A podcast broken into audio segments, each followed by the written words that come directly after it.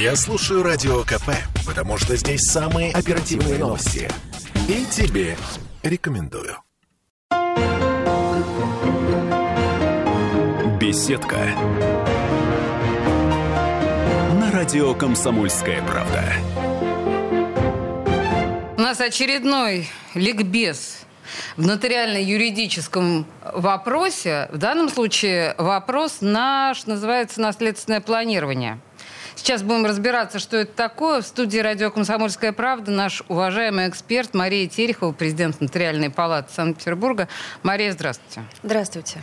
Ну, слушайте, наследственное планирование, э, словосочетание звучит на взгляд, на ухо дилетанта как абсурд. Что это такое?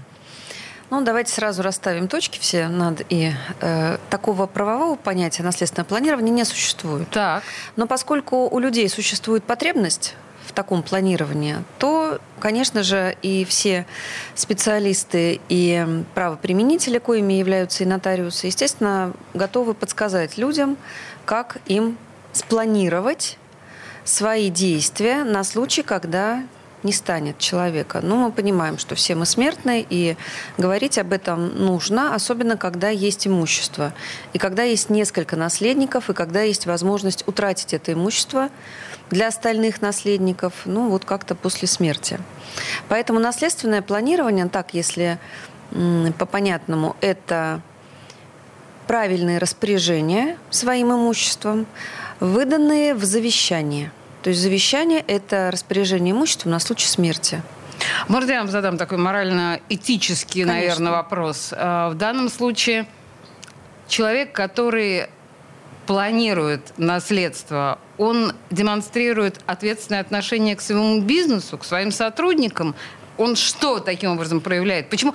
Знаете, иногда кажется, что, ну, господи, да после меня хоть потоп. Это же, ну, это же бизнес, это же не мой дом и не мое золото. Вы очень правильно сказали, совершенно в корень смотрите. Конечно, здесь такой, знаете, конгломерат ответственности. Человек, когда планирует что же будет с моим имуществом, с моим бизнесом после смерти, он, во-первых, проявляет уважение к своим наследникам, проявляет уважение к тем людям, которые с ним работают, на него работают, его работники. И, конечно, проявляют определенную социальную ответственность даже к тем людям, которые пользуются услугами его бизнеса.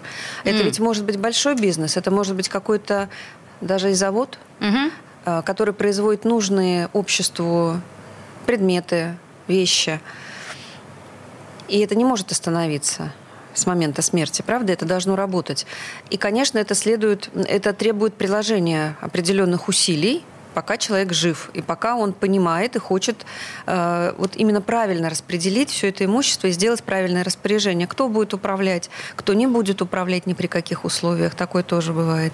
Э, много-много-много чего нужно сделать для того, чтобы этот бизнес продолжал работать так же качественно и быстро и хорошо, как и при жизни человека, собственника. Давайте уточним. Если у человека один прямой наследник, ну, условно говоря, сын, угу. автоматически бизнес к нему переходит, если нет других? Да. То естественно. есть здесь, здесь Конечно, все в порядке. будем разбираться. Смотрите, наследниками в первой очереди являются дети, супруг, родители. Угу человека, который скончался.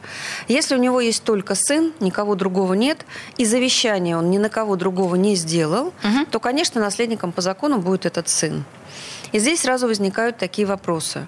Возможно, этот сын всю жизнь вместе с отцом поднимал этот бизнес, видел всю эту работу, является э, я не знаю, исполнительным директором, предположим, папа генеральным, он исполнителем. То есть он знает специфику этого бизнеса. Конечно, в, этом, в такой ситуации сын, я думаю, вполне успешно справится с продолжением бизнеса. Смотрим на другую ситуацию. Сын художник. А сын художник, да. А сын может быть художник, фотограф, доктор, учитель. Совершенно другая какая-то уважаемая профессия у него может быть, и он не предприниматель по сути своей. И что тогда? Тогда вот в этой ситуации папе надо задуматься, угу. кто же будет для этого же сына. Понятно, что выгодоприобретателем, как правило, становятся наследники, вот такие родственники близкие, но должен быть специально обученный, скажем так, человек, который разбирается в специфике того или иного бизнеса. А более того, у многих людей, у них разнонаправленный бизнес. У них есть разные направления. Угу. И издательская деятельность, и медицинский какой-то центр, предположим. Да? И мы же понимаем, что это разные люди, которые могут управлять этим бизнесом. Боюсь, что да. А, вот. И тогда здесь, конечно, папа садится и начинает планировать. Начинает среди своих доверенных людей искать тех очень доверенных, кто после его смерти сможет продолжить его дело, но с выгодой для сына. То есть должен быть выгодоприобретатель, человек, который приобретет выгоду от работы его детища, от его бизнеса.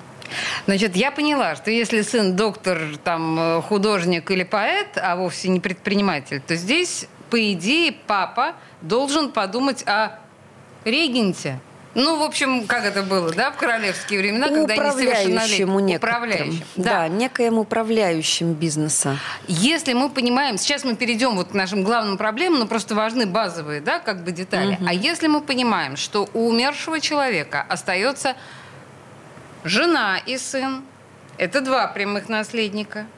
И вот тогда начинаются споры? Здесь э, совсем может иначе развиваться ситуация. Давайте добавим перчика. Жена может быть два года назад ставшая женой, То есть а жена а сын от вторая. первого брака, угу, предположим. Предположим. И ну, бывает такое, что отношения не очень складываются у новой жены и у ребенка от первого брака. Здесь еще больше нюансов возникает. И для вот такого папы, мужа, хозяина бизнеса, вопросов возникает еще больше.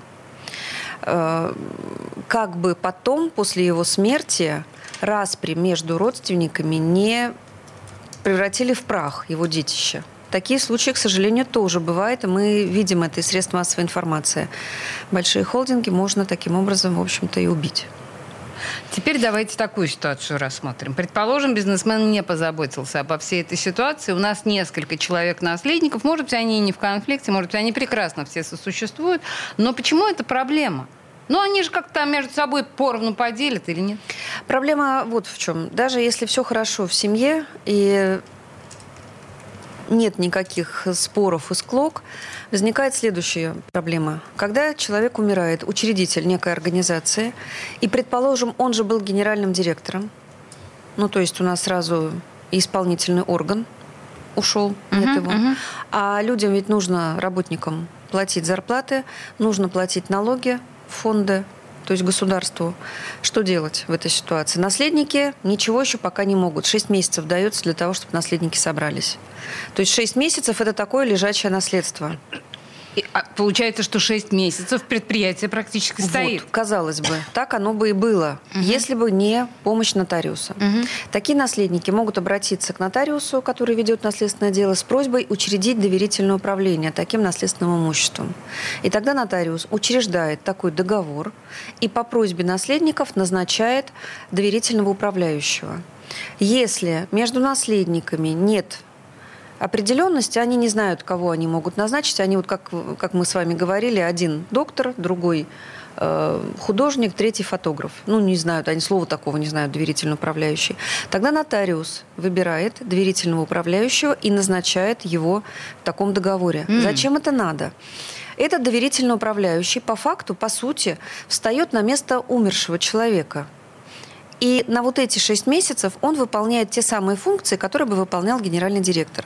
То есть он вправе выплачивать зарплаты, он вправе принимать решения какие-то хозяйственные по э, деятельности этого общества, чтобы оно не останавливалось, чтобы заключались договоры, чтобы они исполнялись, чтобы выплачивались э, налоги государству, ну, чтобы не было претензий к этой организации, чтобы за эти шесть месяцев ее не развалили чтобы она перешла в руки наследникам в таком же нужном, ценном виде, в каком она была на момент смерти. Хорошо, я поняла. Значит, мы говорим о наследственном планировании. И вот бизнесмен, который, да, в общем, не старый, да, в общем, совсем не старый, ему 40, 50. Да. Когда он должен задуматься об этом, и как это вообще должно втемяшиться в его голову? Он же, ну, в конце концов, он может на яхте разбиться.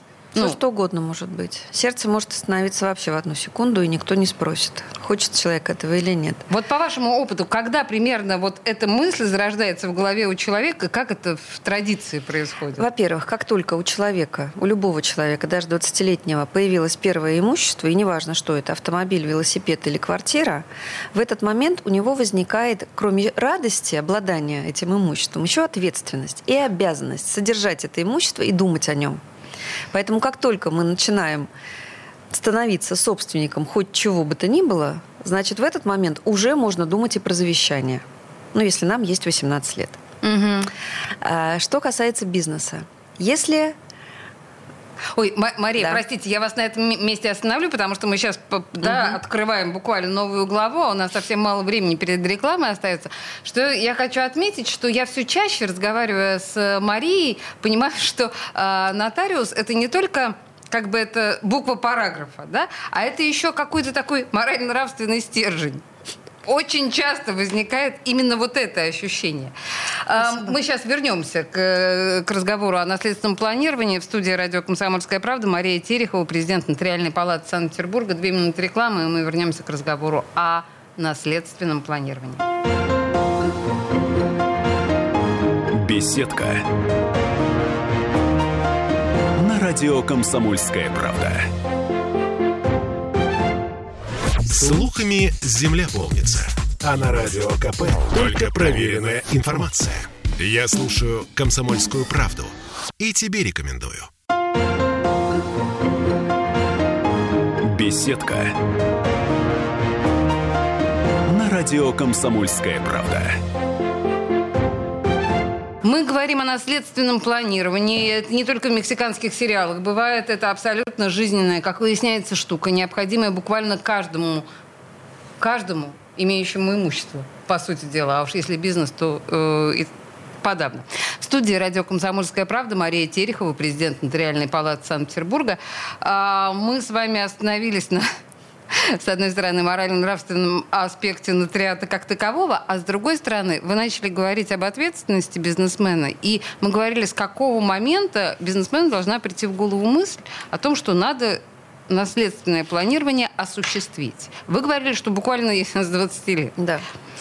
Но ведь навряд верно. ли это придет в голову молодому не человеку. Не придет это в 20 лет, конечно, если кто-нибудь не подскажет. Но мы говорим, наверное, такого про среднестатистического бизнесмена, которому ну, уже 40 лет, наверное, плюс-минус. Когда нужно задуматься?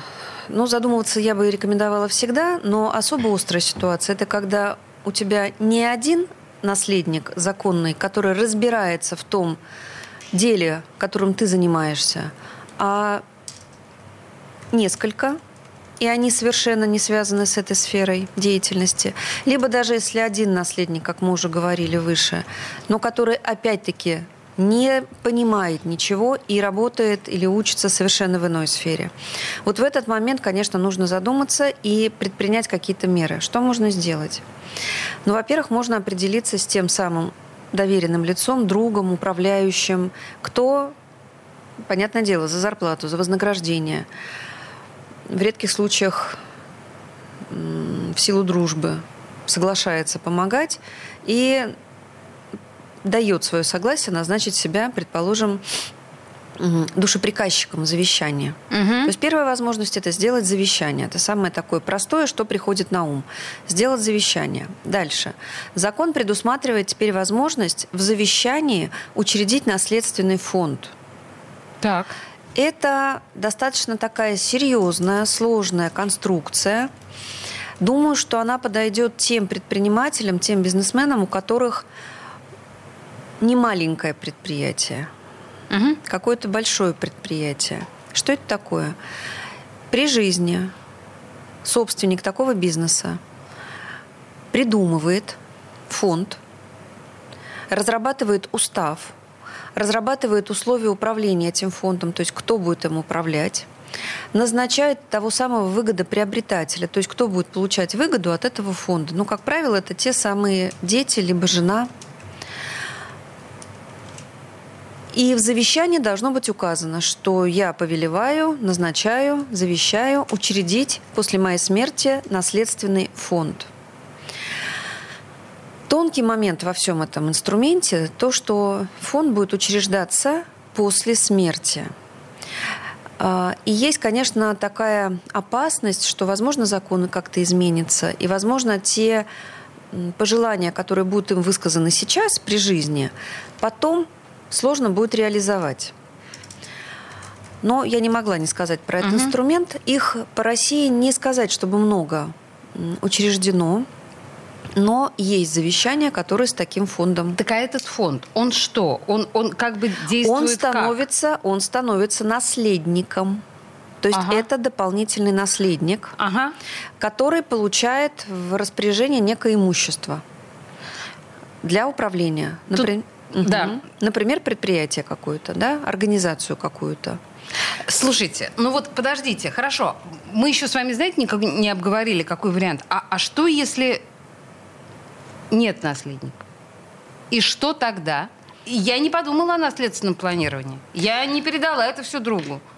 Если нет никого, то есть совсем никого. Ну, ни, так бывает. Конечно. Ни детей, ни родителей, ни братьев, ну, никого, совсем никого. И если человек не сделал завещание, ну, то есть какие-то распоряжения, наследственный договор ни с кем не заключил, с соседом, с другом, то тогда это уйдет государству. А, да, то есть. Железно. Да. Это уйдет государству. Это будет выморочное имущество, Принято. Хорошо. Если мы говорим непосредственно о самом завещании, ну, помимо организационных вопросов, что может туда бизнесмен вложить? Помимо того, что там одна доля достанется сыну, одна доля там жене. Что еще? А, в завещании? Да. То есть распоряжения могут быть совершенно различные, вплоть до того, что кормить мою кошку. А. Да. То есть можно э, такое возложить обязанность содержать домашнее животное. Любое домашнее животное.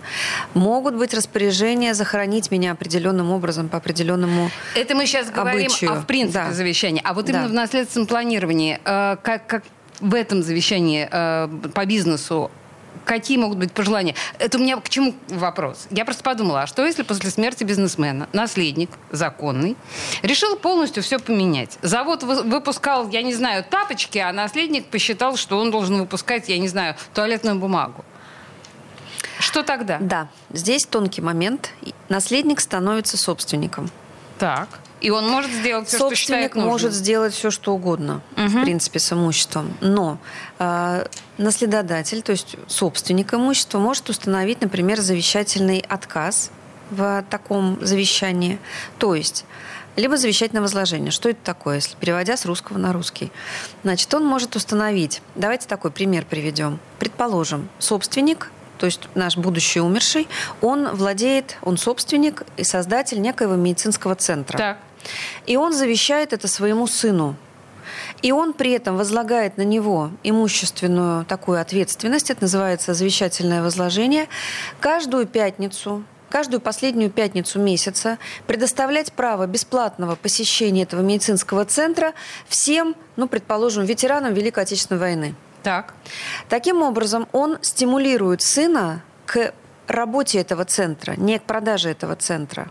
Угу. То есть он дает понять, что он хочет продолжать работать и, более того, делать вот такую социально ответственную функцию, выполнять такую социально ответственную функцию в отношении таких людей. Э, ну, это такой самый, наверное, понятный пример. Кроме того, ну вот впрямую запретить вот. ему продавать нет? нет, конечно. Так нельзя. Так нельзя. Но можно поставить много условий, для развития этого бизнеса. Но это прям нужно придумать. Это надо. Ну а как, конечно. Ну, как правило, те люди, которые создают серьезный бизнес, и даже не серьезный, хотя любой бизнес серьезный, на мой взгляд, вот я как не предприниматель, для меня это, мне кажется, это, ну, все высшая математика. Вот правда. Э, мне кажется, они придумщики. И они всегда могут найти э, способы, э, способы заставить, ну, будем так называть вещи своими именами, жить это предприятие именно жить осуществлять свои функции. Понимаете, э, литературная или, может быть, киношная ситуация, когда человек наслед... Э, ну, в своем наследстве говорит, э, ничего тебе не достанется, сынок, если ты женишься на девушке из соседнего села. условно говоря. То есть в наследственном планировании так не получится. Ничего тебе не достанется, сынок, если ты продашь предприятие. Так не получится. Вот про женишься еще можно пообсуждать. Жалко. Да, а, хорошо. Еще какие-то вот такие... У вас есть представление о том, какие могут быть такие хитрые ограничения? Потому что Потому что наследники, они, конечно, мягко говоря, в большинстве своем не оправдывают э, ожиданий? Да, ожиданий своих предков. Ну, как-то Хорошо, тогда... Друг... Ну, во-первых, угу. для этого существует, я вот начала говорить, наследственный фонд. Это такая а, сложная фонд. конструкция, конечно. И это делается в том числе для того, чтобы не наследник напрямую получил этот завод или эту фабрику, а чтобы им управляли знающие, грамотные люди. Угу. А наследник получал, ну, что, прибыль от этого всего. А теперь возможность появилась учредить личный фонд при жизни, чтобы успеть посмотреть, как он работает, для того, чтобы потом не, не ожидать вот этих неприятностей от наследственного фонда, который, ну, неизвестно, будет учрежден или нет, вернее, mm. зарегистрирован потом. Поэтому можно создать личный фонд, в котором также предусмотреть определенные условия. Более того, когда э, были приняты изменения в законодательство в отношении наследственного фонда, а потом и личного фонда, думалось, что это речь только про предпринимателей. А оказалось, что это ну, по крайней мере, приходят с такими запросами и на консультации к нотариусам приходят в таких ситуациях, когда есть ну, есть состоятельная семья, в которой, ну, предположим, двое деток, и один ребенок серьезно болен – и родители прекрасно понимают, что пока они живы, у ребенка достойное содержание ага. в достойной клинике с правильными специалистами и так далее, и так далее, и так далее. Но они понимают, что как только их не станет, не гарантирован вот такой качественный и хороший уход за ребенком. И люди приходят советоваться, а можно ли в такой ситуации создать наследственный фонд, и выгодоприобретателем будет вот такой не очень здоровый ребенок. Ну, то есть, чтобы его гарантированно содержали до момента его ухода. Это очень разумно. Да. Слушайте, а вот все то, что вы мне сейчас рассказали, у нас просто 30 секунд угу. осталось. А нотариус, он может так проконсультировать? Ну, да. любой нотариус да. человека, пришедшего? Да, конечно. Вот это важно, друзья конечно. мои. В студии радио «Комсомольская правда» была Мария Терехова, президент Нотариальной палаты Санкт-Петербурга. Мария, спасибо большое. Спасибо вам. Беседка радио «Комсомольская правда».